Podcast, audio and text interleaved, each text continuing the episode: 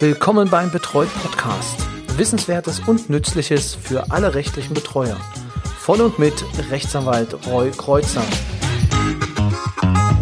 Herzlich willkommen zur zehnten Folge des Betreut Podcasts. Schön, dass Sie auch wieder eingeschaltet haben. Beziehungsweise vielleicht sind Sie ja neu, äh, dann begrüße ich Sie ganz herzlich an dieser Stelle. Und für alle Hörer, die schon länger dabei sind, ja, schön, dass Sie, dass ihr wieder eingeschaltet habt.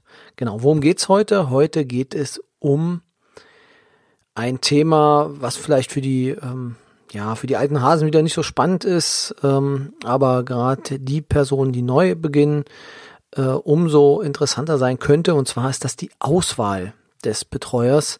Also wie wird eine ein Betreuer ausgewählt?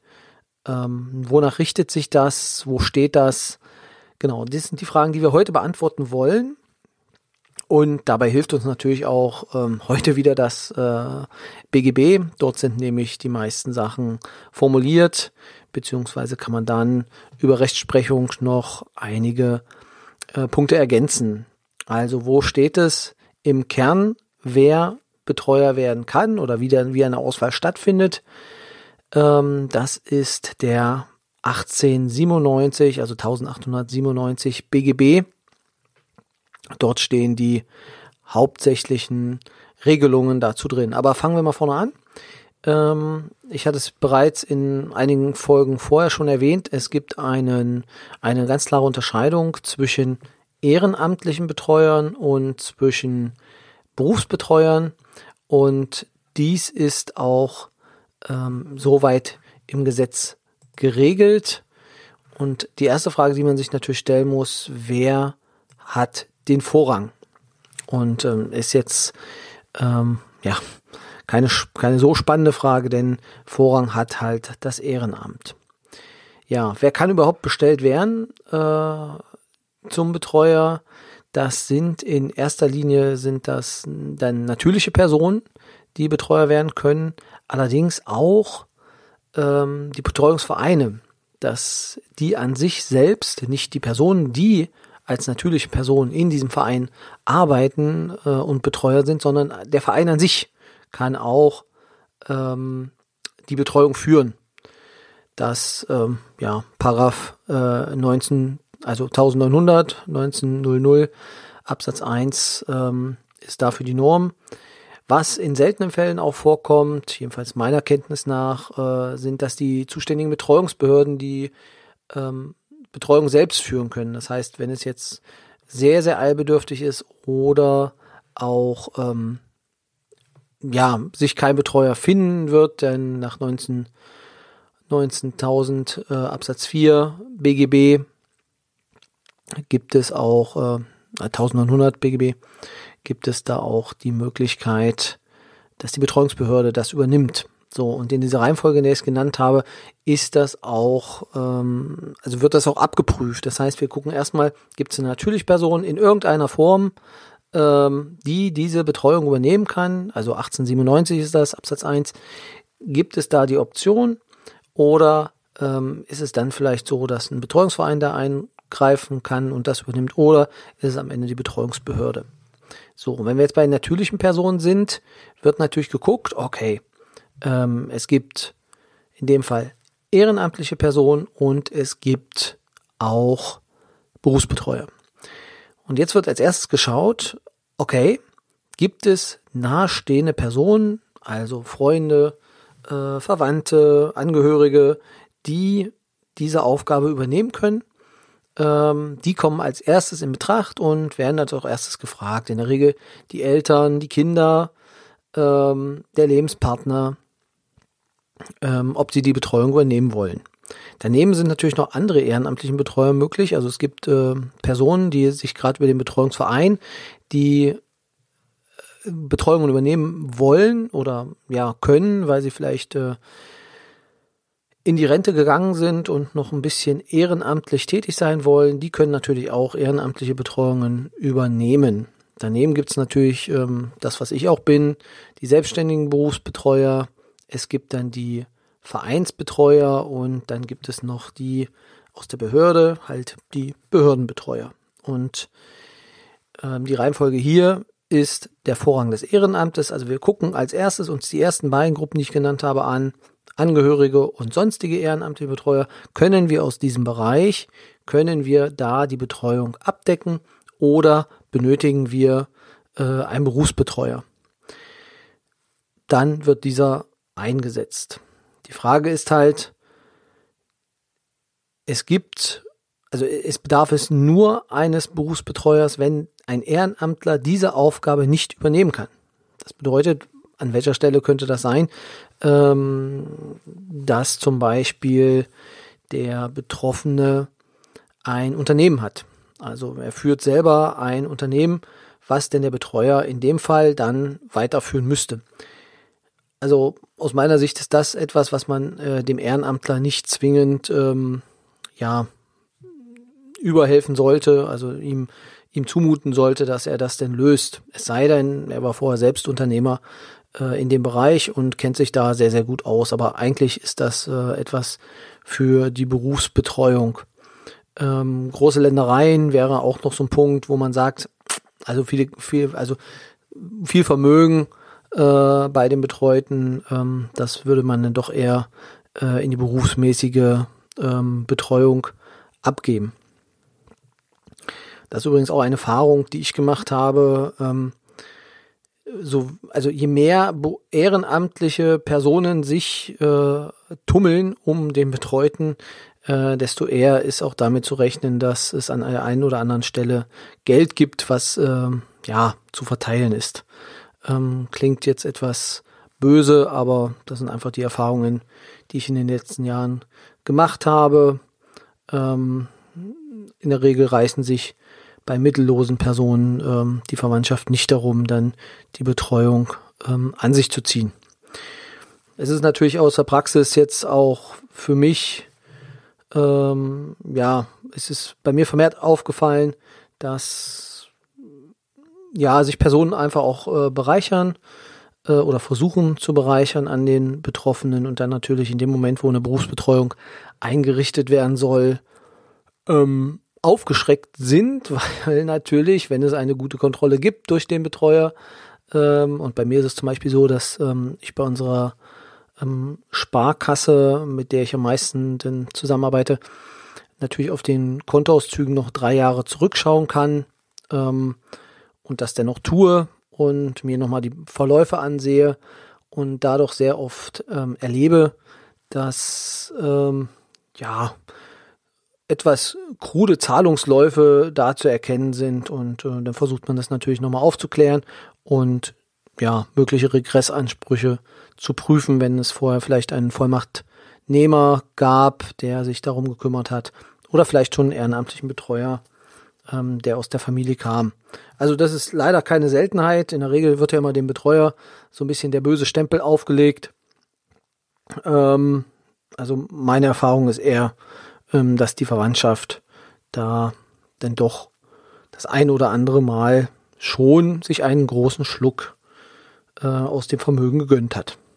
Genau, aber das nur ähm, ein kleiner Seitenhieb meinerseits. Es gibt auch viele, ähm, die wirklich einfach dann überfordert sind von den Ehrenamtlern, die dann sagen, ich schaffe es einfach nicht mehr, ähm, das Amtsgericht drangsaliert mich, äh, ich möchte das nicht mehr machen, ich schmeiße alles hin und ähm, ja, mir wird es zu viel, was bei der wachsenden Bürokratie auch nachvollziehbar ist. Ähm, ich möchte das jetzt so nicht mehr machen und gebe es dann ab. Und dann stehen halt Berufsbetreuer zur Verfügung und die werden dann dementsprechend, also ähm, nach ihrer Qualifikation dann, wie ich auch schon gesagt habe, meistens durch die Betreuungsbehörde, dann ähm, eingesetzt. Genau. Es gibt natürlich auch die Möglichkeit, ähm, dass man mehrere Ehrenamtler einsetzt und sagt, okay, wir teilen das auf ähm, und dadurch brauchen wir keinen Berufsbetreuer. Das kann natürlich sein, dass denn vielleicht familiär einer die Gesundheitssorge macht, der andere macht die Vermögenssorge, ähm, Wohnungsangelegenheiten, dass man das aufteilt und dadurch dann keinen Berufsbetreuer braucht, weil es dann mehrere machen. Warum macht man das? Klar, es geht ums Geld. In dem Moment, wo ein Berufsbetreuer kommt, kostet der Geld. Wenn der, die Person selber äh, das zahlen muss, also im Prinzip denn ja Selbstzahler ist und es aus seinem Vermögen ähm, nehmen müsste, ist meine Erfahrung, dass das das Gericht nicht, ähm, nicht so eng sieht. Also es gibt auch Rechtsprechung dazu, ähm, die dann natürlich sagt, ähm, der Berufsbetreuer, also wenn jemand sich einen Berufsbetreuer wünscht, dass er dann auch diesen Berufsbetreuer bekommt, wenn er ihn selber bezahlt. Selbst wenn das Ehren, wenn ein Ehrenamtler da wäre, der das auch gleich machen könnte. Also da kommen wir gleich noch aufs Wahlrecht dann raus. Es ist im Kern so, es entscheidet halt der Betreute, wer das machen soll. Aber im Sinne der Kostensenkung ist es natürlich immer gewollt durch das Gericht, dass es ein Ehrenamtler macht. Diese werden jetzt allerdings weniger und weniger, ähm, weil es wirklich sehr viele Aufgaben sind, die äh, im Rahmen der Betreuung auf die Personen denn äh, zukommen. Genau. Also Kostensenkung ist einer der Hauptgründe, weshalb man aufs Ehrenamt zurückgreift. Und äh, aber wenn die Expertise benötigt wird, dann greift man natürlich auf einen äh, Berufsbetreuer zurück. So, das, und so heißt ja die Folge, die Folge, also die Folge 10 heute, Geeignetheit, ähm, das ist das, was äh, die Kernkompetenz des Betreuers ausmacht, beziehungsweise die Auswahl des Betreuers. Das bedeutet, also das kann man jetzt unterteilen, ähm, er muss halt eine persönliche Eignung haben und er muss natürlich auch fachlich geeignet sein. Das heißt, fachlich, das sind die Sachen, die ihm zugewiesen werden, die müssen natürlich auch ähm, ja, die muss er natürlich auch erfüllen können. Ähm, wenn er das selber nicht hinbekommt, äh, die Aufgabenkreise, dann ist er halt auch für den Aufgabenkreis nicht geeignet. Deswegen kann es gut möglich sein, dass jemand für die Gesundheitssorge absolut der richtige Mann oder die richtige Frau ist, allerdings äh, die Vermögenssorge nicht so ganz gut hinkriegt und dann kann man das auch splitten und sagt, okay, die ähm, äh, Gesundheitssorge bleibt noch im Ehrenamt, aber der Rest geht in die Vermögenssorge. Ähm, das macht manchmal Sinn. Also ich habe das sehr, sehr oft. Ähm, ich gebe das auch gerne so ab, dass die Gesundheitssorge gerade im, im Ehrenamt oder in der Familie bleibt, dass man sagt, Sie wissen, Sie kennen Ihre Mutter oder Sie kennen Ihren Vater schon so lange, ähm, machen, also ich würde sagen, dass Sie das denn weiter entscheiden können. Ähm, Sie haben es bisher gut gemacht, aber ähm, ich nehme Ihnen die Behördenangelegenheiten und die Vermögenssorge halt ab, um denn entsprechend Sie da auch zu entlasten. Also das wird oft sehr gern angenommen. Ähm, in einigen Fällen endet es dann allerdings auch so, dass dann äh, die Gesundheitssorge ähm, auch noch mit übergeht. Aber das ist auf jeden Fall immer, das ist für mich so eine Tandem-Betreuung äh, ist, halte ich für ähm, eine sehr schöne Variante, ähm, um den Ehrenamtler so ein bisschen mitzunehmen äh, und natürlich auch die eigenen Aufgaben zu minimieren. Das muss man natürlich auch sagen. Ähm, und wenn der, ja, wenn, wenn die Familie da noch ein bisschen näher dran ist, können sie das auch noch besser entscheiden als äh, ein Berufsbetreuer, der einfach ja nicht so nah dran ist äh, an der Person. Jedenfalls am Anfang nicht. Es kommt immer darauf an, nach fünf, sechs, sieben Jahren, wenn, wenn eine Betreuung wirklich sehr, sehr lange läuft, dann kennt man sich natürlich auch und weiß, wo die Mankos liegen, beziehungsweise welche Erkrankungen dann auch vorliegen und wie das denn immer ausgestaltet ist und wie die Person dann noch tickt. Also was möchte sie? Möchte sie lebensverlängernde Maßnahmen? Möchte sie das nicht haben?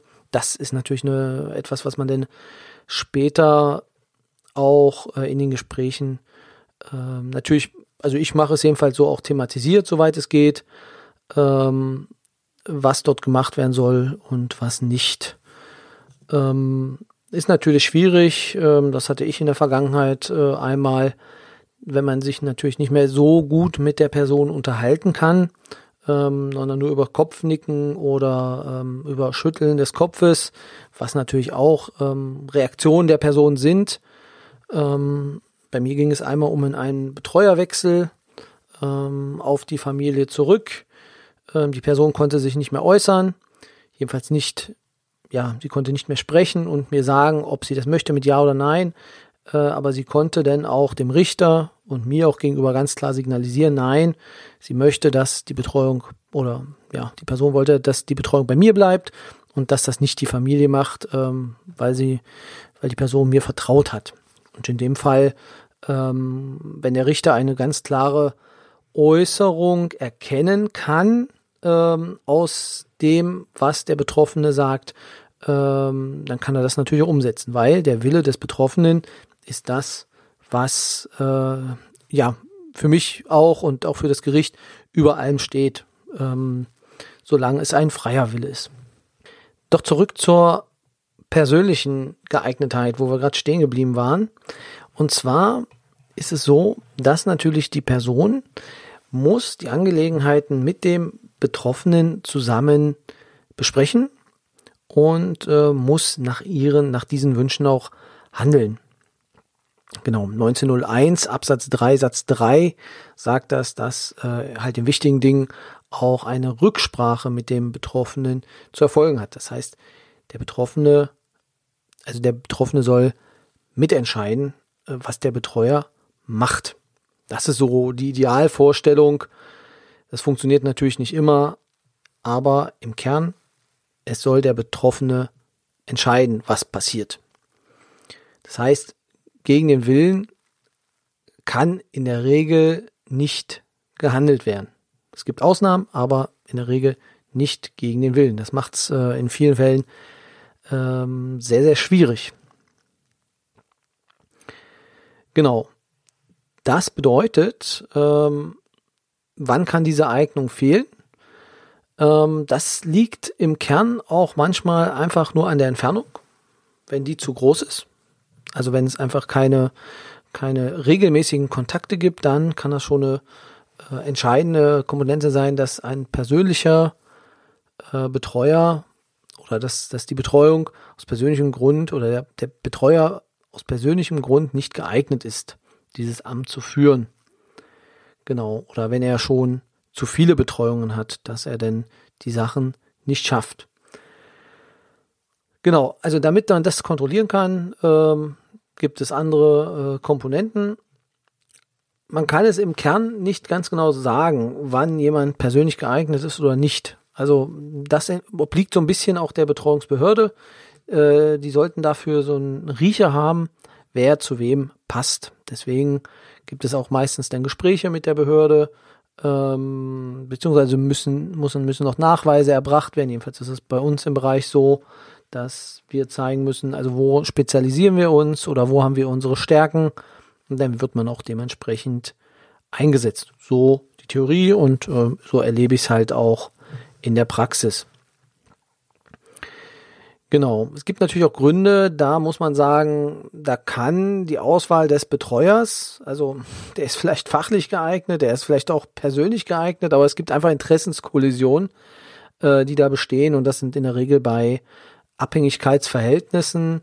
Also das ergibt sich im 1897 Absatz 3 ist das nochmal äh, formuliert, wo es besonders auffällig ist. Das heißt also, wer zu einer Anstalt, einem Heim oder einer sonstigen Einrichtung, in welchem der Volljährige unterbracht ist oder wohnt, in einem Abhängigkeitsverhältnis oder in einer anderen engen Beziehung steht, darf nicht zum Betreuer bestellt werden. Das heißt, es soll nicht so sein, dass jemand, der im Heim, Heim lebt, ähm, dass der dann auch durch das Heim oder durch die Einrichtung dann mitbetreut wird, weil natürlich dann Rechte eventuell verkürzt werden können, die gegenüber der Einrichtung geltend zu machen sind. Und ähm, gerade Heimeinrichtungen, da befinden sich meistens die schwächsten bettlägerigen Pflegegrad 5 Patienten, äh, Beatmungspatienten. Und wenn die natürlich dann also wenn dann Schäden eventuell geltend gemacht werden müssten gegen die Einrichtung, ist das natürlich dann sehr kontraproduktiv oder funktioniert es einfach nicht, äh, wenn dann die Einrichtung auch noch den Betreuer stellt, beziehungsweise da eine Person ähm, ja, Identität vorliegt. Ja. Darüber hinaus muss natürlich auch ähm, die Person, die man fragt, also die Betreuer werden soll, muss natürlich auch dem zustimmen. Das bedeutet, ähm, und da sind wir jetzt beim Wahlrecht des Betroffenen, der Betroffene hat das Wahlrecht zu entscheiden, wer sein Betreuer werden will. Ähm, der kann da theoretisch, könnte er da jeden benennen. Also bis hin zum Bundeskanzler, dass er sagt, ich möchte, dass der Bundeskanzler mein Betreuer wird. Da das natürlich dann nicht einfach durchs Gericht eingetragen wird, muss dann, und dafür gibt es auch eine Norm, äh, die Übernahmebereitschaft halt auch vorliegen. 1898 findet sich das. Das heißt, es muss jemand, also er muss sich bereit erklären zur Übernahme. In der Regel ist das, so habe ich es ja auch erklärt, wird bei dem Betreuer angerufen ähm, und dann wird gesagt, so und so sieht's aus, das ist, ähm, das wäre jetzt der Betreute, ähm, das sind so ein paar Kernfakten, ähm, würden Sie die Betreuung übernehmen. Also so habe ich es in der Regel erlebt. Es kann auch sein, dass der Betreuer anruft, weil er einen Hinweis bekommen hat und sagt, ähm, ich suche einen neuen Betreuer für die und die Person, ähm, ich bin zu weit weg, können Sie das machen? Da gibt es die verschiedensten ähm, denkbaren Varianten. Wie das denn auf jeden Fall passiert, auf jeden Fall braucht es dann am Ende eine Übernahmebereitschaft. Das heißt, der neue Betreuer oder der Betreuer muss sagen, ich mache dieses Amt. Und da wird wahrscheinlich dann der Bundeskanzler oder die Bundeskanzlerin oder der Bundespräsident sagen, nee, momentan äh, eher schlecht. Und äh, dann würde es so sein, dass natürlich äh, die Behörde dann einen, eine Person auswählt. Also sehr oft ist es so, dass natürlich die Betreuten sagen oder nicht wissen, wen sie denn nehmen sollen, wenn es aus dem Verwandtenkreis niemanden gibt oder aus dem Bekanntenkreis und dann wird halt durch die Behörde jemand genannt. Genau, derjenige sollte natürlich auch selber in der Lage sein, äh, also geschäftsfähig sein. Er ist halt Vertreter und äh, sollte natürlich selber denn Geschäfte führen können. Daraus ergibt sich, dass natürlich Minderjährige äh, an der Stelle schon rausfallen. Ähm, äh, es gibt es immer wieder, aber äh, auch Personen fallen raus, die selbst einen Betreuer haben, jedenfalls äh, denn für die Vermögensangelegenheiten.